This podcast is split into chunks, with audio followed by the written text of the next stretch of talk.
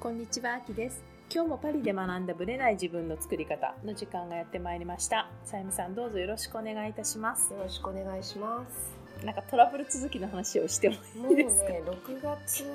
から7月にかけて、なんか魔の月みたいなね感、じいろいろね。でもね、こう四柱推命とかうん気学とか見ても、6月はね、やっぱり私の星だけではなくて、いろんな方にとっても魔の月みたいですね。そうなんだ。気の巡りの状況にもよるみたいですけどもそのどうやら皆さんにとって大変な月みたいです。なるほどね。まあその話はね、まあほぼ5月の話なんだけれども、5月から続いてるんですそう続いてるんだ5月6よ。月もうもうそうなの。で、まあまずね何か起きたかというと、1年前私はいつもね撮ってくださる。まあ、そのメガネ屋さんが撮ってくださる眼科じゃないそこだともう撮れないって言われて、すぐ予約が取れるよっていうマドレーヌ近くのねはい。マドレーヌ寺院のすぐ近くのが眼科を取りましたはい。で子供たちに、まあ、まず行かせて結構早く予約が取れるからじゃあ私もそこ行こうと思って行きました、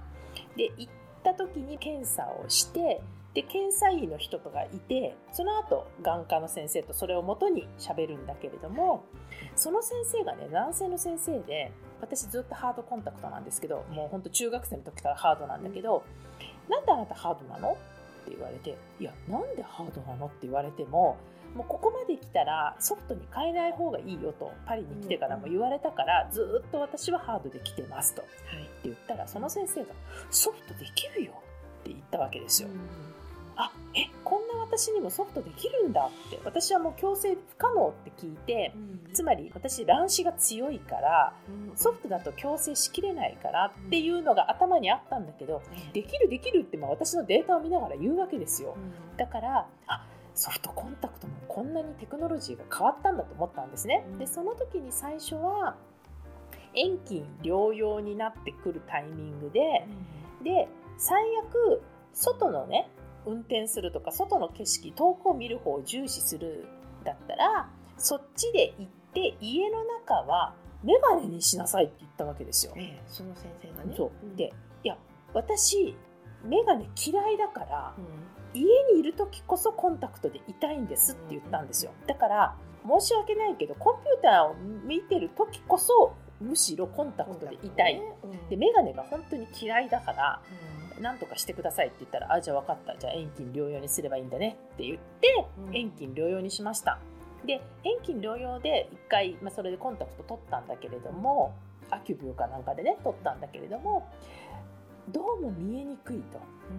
結局矯正してるからよ遠近療養になると遠くは若干見えなくなって近くを優先させるっていう感じになるから言い方変えると全部中途半端になっちゃったわけよ。うん。近くも中途半端に見えないし遠くも中途半端に見えないみたいな感じになっちゃってでメガネ屋さんでちょっと度数を強くしてもらってで1年間使ったんですよ。でもこれもさすがに見えないなとか思ったのででソフトはソフトですごい快適だったんですよ。私、うん。本当にほらハードの生活しか知らないから、うん。うん、だからあソフトって入れ方も全然違うしね。外し方も違うしで息子がちょうどコンタクトを始めたばっかだったからうん。息子よりも後輩な感じでそうね。そうソフトをつけ始めたわけね、うんでもこれちょっとやばいなと思ったので度数を上げてもらいたいと思ってうん。1年後に眼科に行きました。それがだから5月だったんですよ。そしたら先生が「なんであなたソフトにしてるの? 」それ同じ先生。同じ先生じゃなかったの。その先生いなかった。男性じゃ男性の先生だったんです1年前は、うん。今回は女性の先生で「なんで?」って聞いたから「なんで?」って思っていやあなたの同僚の眼科の先生がこれって言ったから私はそれをつけただけで私がソフトにしたいと言ったことは一度もないし、私がなんでって聞きたいですっていうふうに言ったわけよ。うんうんうんであなたがソフトである意味はないって。その先生その先生がおっしゃるのね。なぜかというとあなたには卵子が強くてこの卵子を矯正するためにはうん。遠近療養だとしてもじゃなかったとしてもうん。やっぱりハードだって。ってことは今までずっと先生に言われ続けてたのと同じ話なんですよ。だからその前の1年前の先生が何を見てソフトでもできるよって言ったのか私には全然わからないんだけれど。ですよね。でじゃあ私がこの1年ソフトをつけてきた意味はって言ったらないね。あなたハードにもした方がいいわよでも確かに卵子はハードでないとやっぱり矯正は難しいってそれは結構常識でですよね。で私がねこのほら中途半端に見えなくなったのが、うん。卵子から来てるものなのか分かんなかったわけよ、うん。単にその矯正その今回初めて遠近療養にしたことによって見えなくなったのかと思ったんですけどその左目だけが異様に見えないうんっていうのを感じてたからでこう片目でこう見てもやっぱり全然見え方が違うだからちょっと私には無理だと思ってこの度数を上げてもらうつもりで行ったらまさかのソフトレンズやめなさいみたいな。でさ私のこの1年間の悩みは何だったんだって思ったわけですよ。そうねうんで笑っちゃったのが、まあ、そこ不思議なところで眼科なのにうん。ちゃんとコンタクトロジーっていうコンタクトレンズ専門の専門医がいるからうん。そこでもう一回見てもらいなさいと。まあそれ息子が初めてコンタクトやる時も一回受けさせられたんですけど、でえーもういいじゃんって私もうねこの1年前までもうだって20やって年何十年もやってるからってけど一応ね行きなさいと言われて、まあ、その後すぐまたアポすぐ本当はもうコンタクト欲しかったんだけどうん。もうソフトレンズって、また行かなね、きゃ。行かなきゃいけない。って予約取り直して、まあ、ギリギリまたすぐ取って行ったんですよ。でまあその担当のまた検査員に当たってその後コンタクトのその先生に当たったんだけど「あなた何年前までハードしてたの?」って言ったら「いや1年前までずっとハードですよ」って言って「あじゃあ慣れてるわね」みたいな感じですぐその矯正してもらってはい。でコンタクトを頼んでちょっといわくつきで3週間かかっちゃったんですけども。え。ーコンタクトを来たし来たら23日つけてみてもう一回ちょっとまた来てくださいと。うん。いやもう慣れてるからいいんだけどと思ったんだけれども行って検査したら結局ね左目もうちょっと強くしても要は近さ優先にして度を上げてちょっと遠くを下げてもうんまあ、まあ生活的には問題ないよねっていう話になってうん。交換しましょうみたいなところになったんですけどすね。ここに来るまで1年。あ考えられないですよ、ね、いや私ねその眼科の先生、まあ、男性の先生だからそのリストが何人か眼科医がいるからちょっとその時の処方箋は私今ないんだけれどもクレーム出そうかなとか本当に真面目に思いました眼ね。科は要注意。私ねつつい先日なんですけども私の眼科医から処方箋があって、まあ、ずっとほっといたんですけどもでもそうそう行かなきゃっていうのがあって、ビジョンセンターっていううん。目のいろんな検査をするところに行けって言われて、私なぜかというと父が緑内障。あ。で、うん。おじいさんも緑内障。でなるほどね。家系的に緑内障の遺伝があるんですよ、うん。で日本で眼科医に見てもらったら緑内障の傾向があるって言われたのででこちらの医師にも相談してそれで目薬とかね、うん。いただいてるんです、はい。でその医師が処方箋を出してそのスペシャルな場所で精密検査をしてくださいって言って行ったんですけども検査したのいいんですけども、終わったんだったら終わったって言ってほしいんですけどなくてただ待合室で待っててって言われて、ずーっと待ってたんです。よ、でも1時間経っても何も呼ばれない。えー、1時間待ってたの？どうなってるんだろうと思って、でその後まだ15分も待って何にも呼ばれない。でさすがにおかしいと思って受付に聞いたら「あもう終わってる」って言われて。でなんでじゃあドクターはここで待ちなさいって。言ったのって聞いたらなんかミスコミュニケーションだと思うとかって言われてでお金払って帰ったんです。でこれ1時間十何分何だったのみたいな。私の1時間15分返してくれって思いましたけどもう本当にねそういうことばっかり。でねなんか私が聞いた話ではうんお医者さんになる時に結構ほら難しいその専門医を選ぶ時のランキングっていうのがあってで一番やっぱり人気が高くて難しいのは外科医とかあるじゃないですか、はいはい。でそのトップのベスト3に眼科医が入るんですよ。うん。これ？みたいな。なんか外科はね、まあ、ほら手術するとかねそういうのはあるからわかるんだけど、まあ、この人気ランキングで言うと結構難しくて競争率が高くて確かに専門医だから結構お金も取るじゃないですか。だから人気が高いらしいんだけどそれでこれ？みたいな。フランスのスペシャリストうん。そういう専門医すごく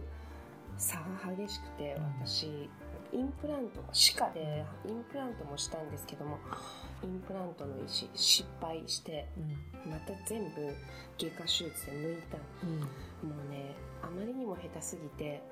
私とっても怖いのが眼科と歯科。フランスで受けたくないナンバー2あのできれば日本でやりたい歯は特にね差は激でしい、も目も怖いですよ、目も私、まあ、たまたま今回変な先生が当たったけ目ど目はっていうかねまだそのコンタクトレベルだそからういいけどね緑内障とかねそういう病気が絡んでるとなると。めちゃくちゃ怖いんですよ。私の友人は目じゃないですけども友人とか知り合いは腎臓の手術で腎臓の血管を切られて死にました。なのでフランスでね。フランスでうん本当に怖いので私はそういった重大な手術に関してはもうね日本ですると決めてます、うんこれはやっぱり細かいものを扱う力っていうのはやはり根本的にね日本人っていうのはすごいやっぱり才能があると思うんですよ。だから私結構怖いので歯は本当に初めてインプラントした時の医師はフランスではあったんですけど、うん。フランス人じゃないんです。ああなるほどね。彼はフランスでライセンスを持ってるけれどもフランス人じゃない方ですごく上手だったんですね、全く痛くないしものすごく上手だったんですけど2回目にインプラントしたドクターは本当に雑で失敗しました。歯で雑ってもうもう意味ないですよね。だから私はもうねインプラントその医師じゃなくて他の医師をちょっと探してフランスでやろうかなとも思いますけどできれば細かい目とか歯とかそうね。怖いのでそれはね日本の方がほぼ安全だと思います。ということでうん。海外で。手術とかねいろんなことを、はい。医療医療関連はねよく気をつけた方がご注意いただいた方がいいかなっていう感じがしますね。はい。はい。もう大事ですからね目も歯もね。とっても大事です。はい。それでは本編スタートです。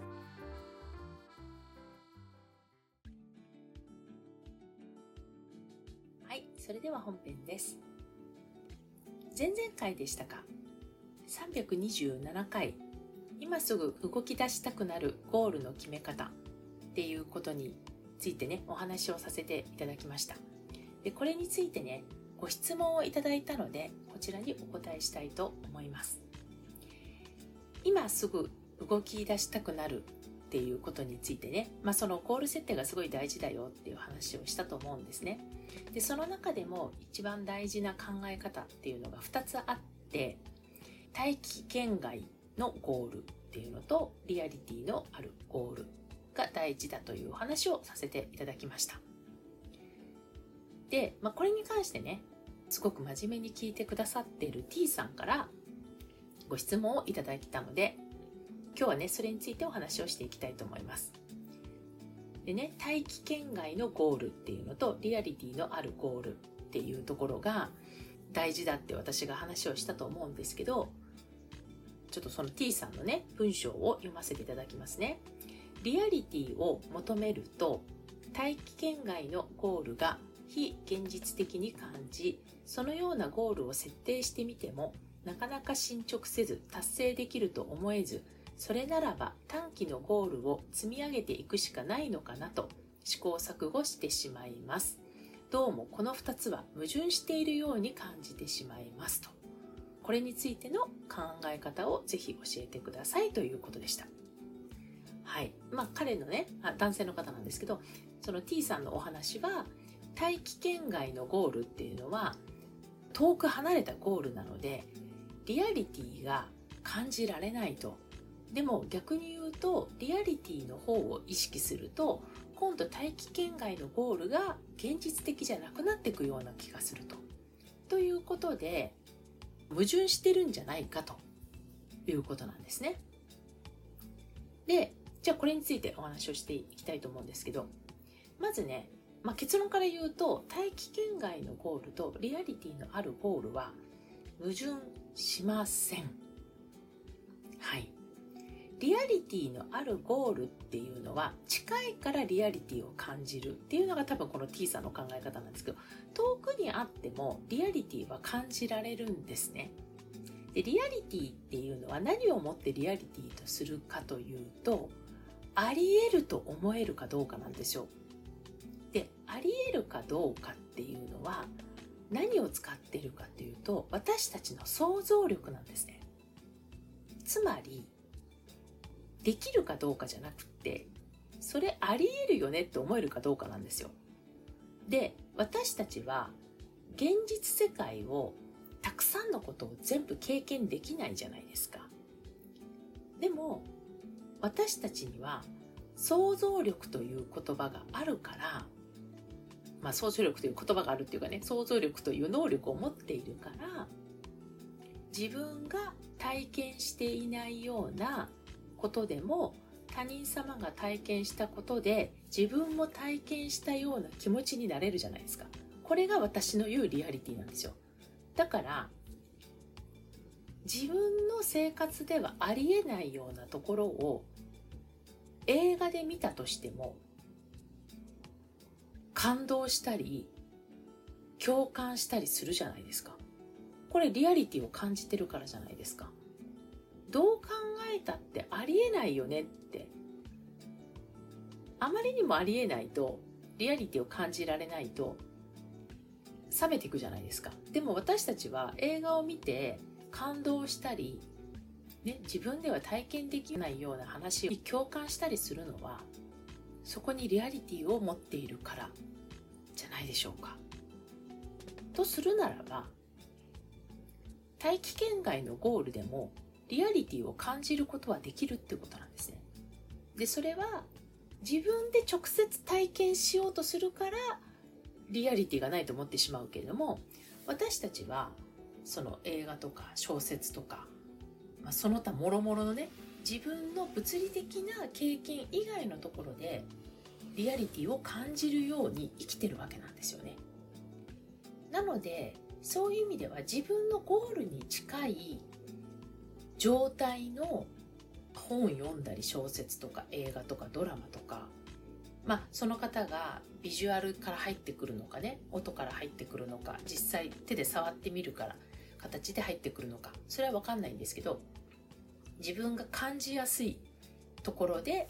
やっていけばいくらでも感じることができるんですよ。でもしつこいくらいにそれを見たりするとこれを自分の生活に当てはめればできるんだって。いうふうに自分の脳が認識していけば大気圏外のゴールでもリアリティを持って自分が体感できるということですだからどっかでこれって嘘っぽいよねとかこれってありえないよねって思ってるとそれは大気圏外でなかろうが達成できないんですよ悲しいことに。っていうところを覚えておいてください。自分が感情がね揺れるとか、まあ、感情だけじゃないんですけどね。もっと物理的に体がね動き出したくなるとかそういう感じになっていると人って動くじゃないですか。あの人に会ったあの人と喋ったこんな人がいるんだっていうのでその人から変わっていく人っていますよね。そういう感じです。でそれが映画だろうがテレビだろうがなんかメディアだろうがあこういうことありえるんだっていうところを見ていくことで違和感がなくなってくるはずなんですよだから自分の周りの世界だけ私がよく言うんですけれども例えばある人が起業に悩んでいます。ね、起業したいなって思っています。じゃあ、その人の周りにいる人たちはどういう人たちが多いかってことなんですよ。で、その人たちの周りにいる人たちが全員公務員だったら、同じ話をすると、もう速攻リスクなくやめなって言われると思うんですね。だからリアリティを感じないんですよ、起業ってものに。だけど自分の周りの人がいわゆる起業ばっかりしてる人だったら起業したいんだよねっって言ったらえもうさっさとしなよって終わっちゃうと思うんですよ。誰に聞くかによって全く変わっちゃうってことなんですね。でどっちにリアリティを感じるかってその人がそれでもう決まっちゃうんですよ。公務員の人たちの話を聞いて、まあ公務員ってだけじゃないんですけど、やっぱり無理だよねっていう方にリアリティを感じたらその方は起業はしないでしょうし起業するのやっぱ当たり前だよねって思ったらその方はそっちにリアリティを感じるので起業する方に行くんじゃないかなと思いますなので、まあ、結論としては大気圏外のゴールとリアリティのあるゴールっていうのは矛盾は全くしないというふうに私は考えています。ぜひ参考になったら幸いです。これはね、実際に作ってみたり書いてみたりすることをお勧めします。多分 T さんのように、こうね、ロジックがきちんと自分の中で体感できないとなかなか進めないっていう方もいらっしゃると思うんですけど、なんかね、そういうのもありなのかもしれないなと思って一回書いてみるのをおすすめします。はい。もしよかったらね、ゴールに関してでも、マインドに関してもご質問、もし他にもありましたら、どしどし OK していますので、お待ちしています。それではまた来週お会いしましょう。ありがとうございました。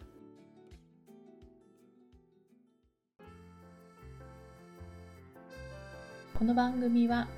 毎週日本時間の木曜日の夜に配信されています。